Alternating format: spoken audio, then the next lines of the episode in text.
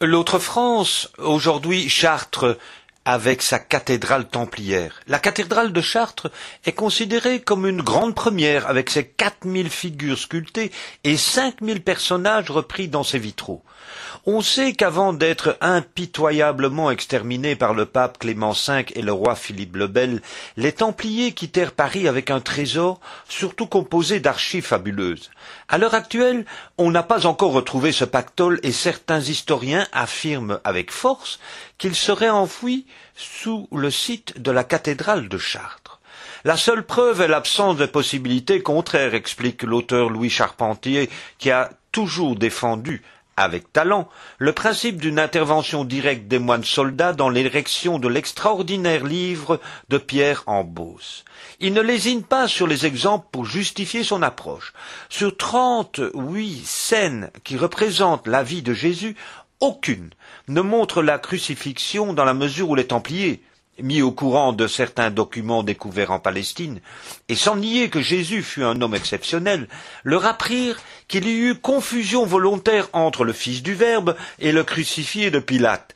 En d'autres termes, Jésus ne serait pas mort sur la croix, une thèse de plus de plus en plus fréquente d'ailleurs, et qui est aussi présentée par Gérard Messadier dans son ouvrage L'homme qui devint Dieu. Certains lieux particuliers, tels les temples égyptiens et tibétains, les champs de mégalithes, différentes cathédrales à Chartres, Saint-Jacques de Compostelle, Notre-Dame de Paris, etc., présentent des taux vibratoires particulièrement élevés, et la géobiologie explique que cela peut s'avérer sain ou nocif selon l'endroit où l'être humain se positionne par rapport à ces concentrations d'énergie. Un exemple, il est bénéfique d'apposer le dos à un menhir, resté sur son site originel bien entendu, mais il est absolument déconseillé de rester trop longtemps à son sommet compte tenu de cette concentration énergétique. Alors, trop puissante et néfaste pour la santé. Au cœur de la cathédrale de Chartres, au milieu du labyrinthe, il y a dix-huit mille unités vibratoires et davantage au pied de la Vierge, au pilier, comme si des catalyseurs d'énergie étaient dissimulés dans l'ossature même du corps de la cathédrale, explique Blanche Merz, spécialiste international en géobiologie.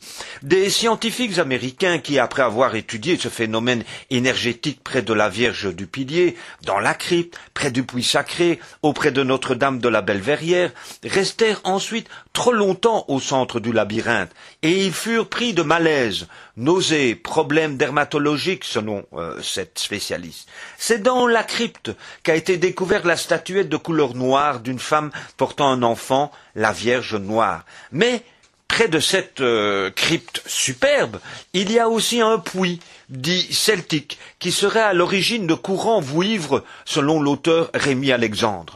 L'ecclésiastique qui mena la visite dans les entrailles de la cathédrale de Chartres euh, rejeta catégoriquement ce type d'approche.